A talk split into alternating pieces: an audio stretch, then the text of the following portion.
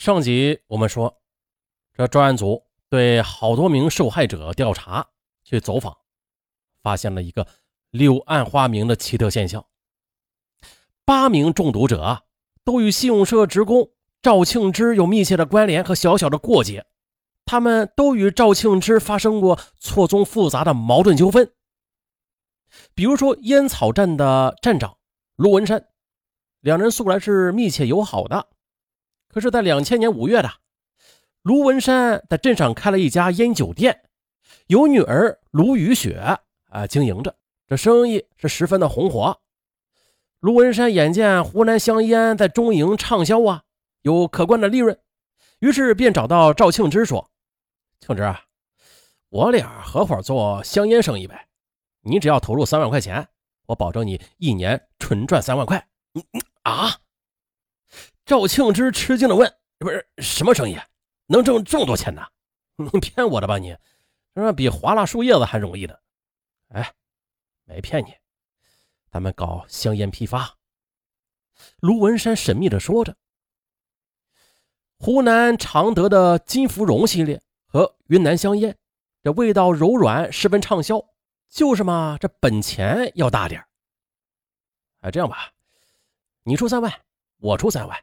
呃，一次拿上六万块钱，就能从常德批进黄芙蓉，然后四十箱，两千条，一条香烟进价三十二元，能卖到四十五元以上，可以纯赚两万六千元。一年只要进三次货，我们每人就能够稳赚三万块钱的。真的？哎呀，这难怪说无商不富啊！这做生意就是有搞成的，能赚大钱，又来的快捷。哎，好，我跟你干。呃，信贷工作辛辛苦苦干上一年，完成了信贷收款任务，才能得到万把块钱的工资呢。这么忙来忙去了大半年啊，还抵不上跑一趟烟草的生意。于是赵庆之心眼活络，立马就实施。于是啊，他将公款支取了三万块，同卢文山同赴常德去进货。出战告捷。两千条烟一个月内就批发脱手了，啊，算了一下账，除去开支，赵庆之分得一万两千元的红利。哎呦，赵庆之高兴坏了，他就下定决心了，同卢文山干的三五年的香烟生意，目标是红利二十万元。可是啊，在两千年十二月的卢赵二人第二次进货的时候，这四十箱的芙蓉后香烟。出问题了，被工商部门以非法进口外地香烟全部的查缴没收了，每人损失本钱三万元。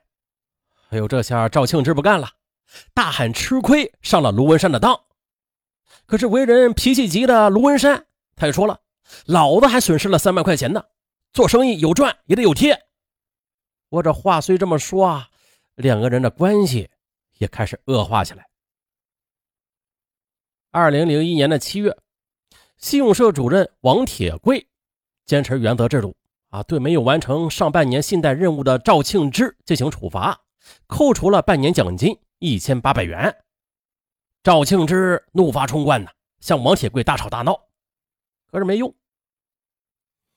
白水沟的石匠师殷金怀是颇有名气的建筑队包工头，他后来承包了赵庆之的楼房建筑。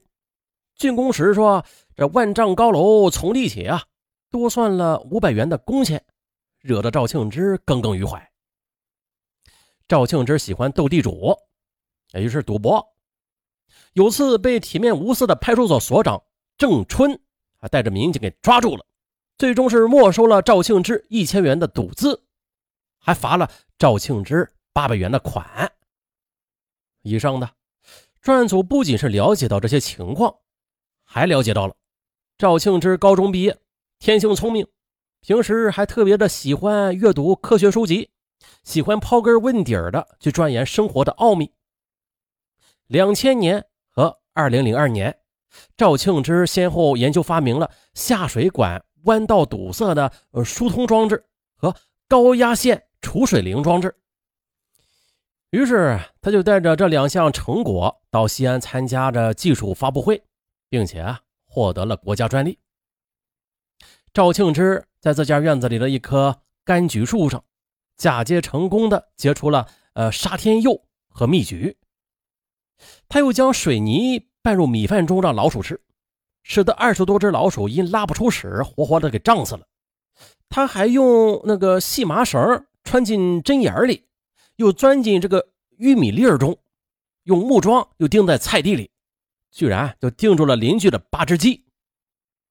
这鸡将玉米吞入屎胃里，无法脱身呐，就一直扑腾，啊扑腾了一下午。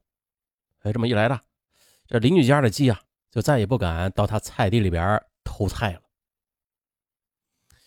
那赵庆之有这等怪才。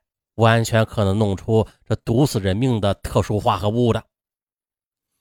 此时的赵庆之虽然是被锁定为中营投毒案的最大嫌疑人吧，但是由于外围调查找不到作案证据，专案组就十分的犯难呀。该怎么办呀？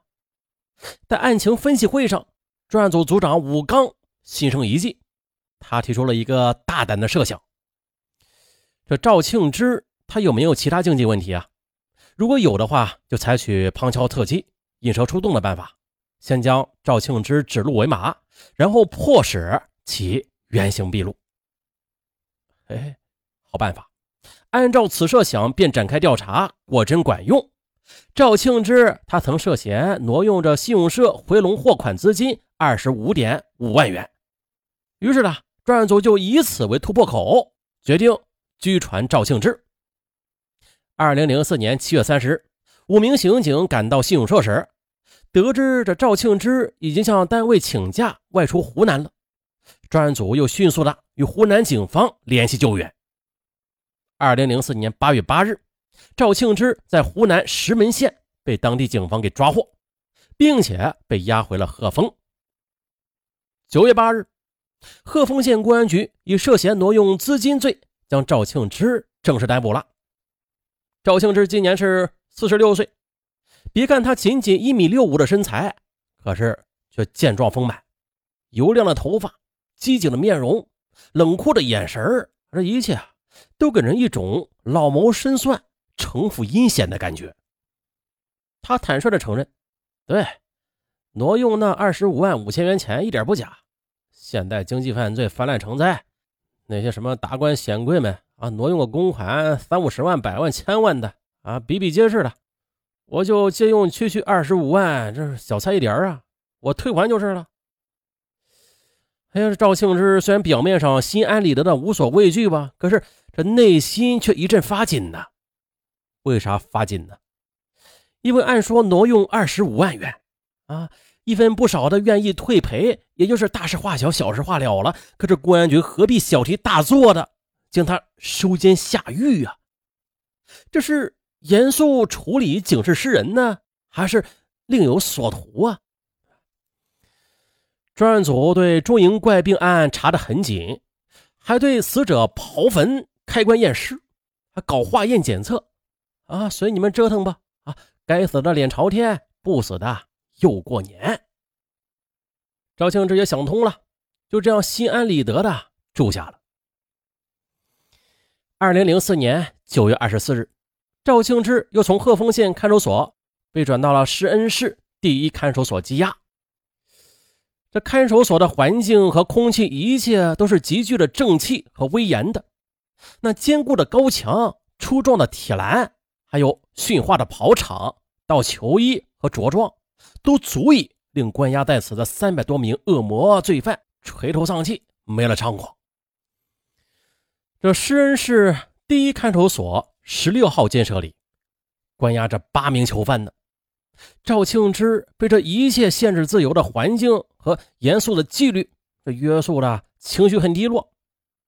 可是偏偏这所里新来的犯人们都不屑一顾，讽刺声声：“哟，这新来的囚犯还是个当干部的小白脸吗？哎呦，这细皮白肉的，没晒过太阳吧？怎么了？也进来给我们打个伴啊？”我猜呀，你十有八九是贪污受贿吧？啊，要不是包养二奶？哎呀，看来你是好日子到过头了。这时，外号“铁公鸡”的囚犯抖擞着威风说：“哎，我们十六号里也讲究尊敬老人、孝敬长辈。赵敬之，你是新来的新丁，来，去给老子们打盆洗脸水。赵敬之，你他妈的别不懂规矩啊！进门也不捎点见面礼，快去给老子们买包香烟抽抽。这裘老二接过话茬，也是训斥道：“哎呦！”赵庆之感到受到莫大的侮辱啊！他想想自己在中营信用社手握财经大权，这何等威风啊！老百姓见了面都是点头问好的，单位干部职工老远看的就是敬上香烟，打起招呼。不幸今日受到这般另类欺负，这真是虎落平原被全欺呀！也就在赵庆之遭遇到众多囚犯压迫和侮辱。身心烦恼之时，哎，同监号里的一名戴着眼镜的狱友，哎，却与赵庆之同病相怜，慢慢的成了无话不谈的知己。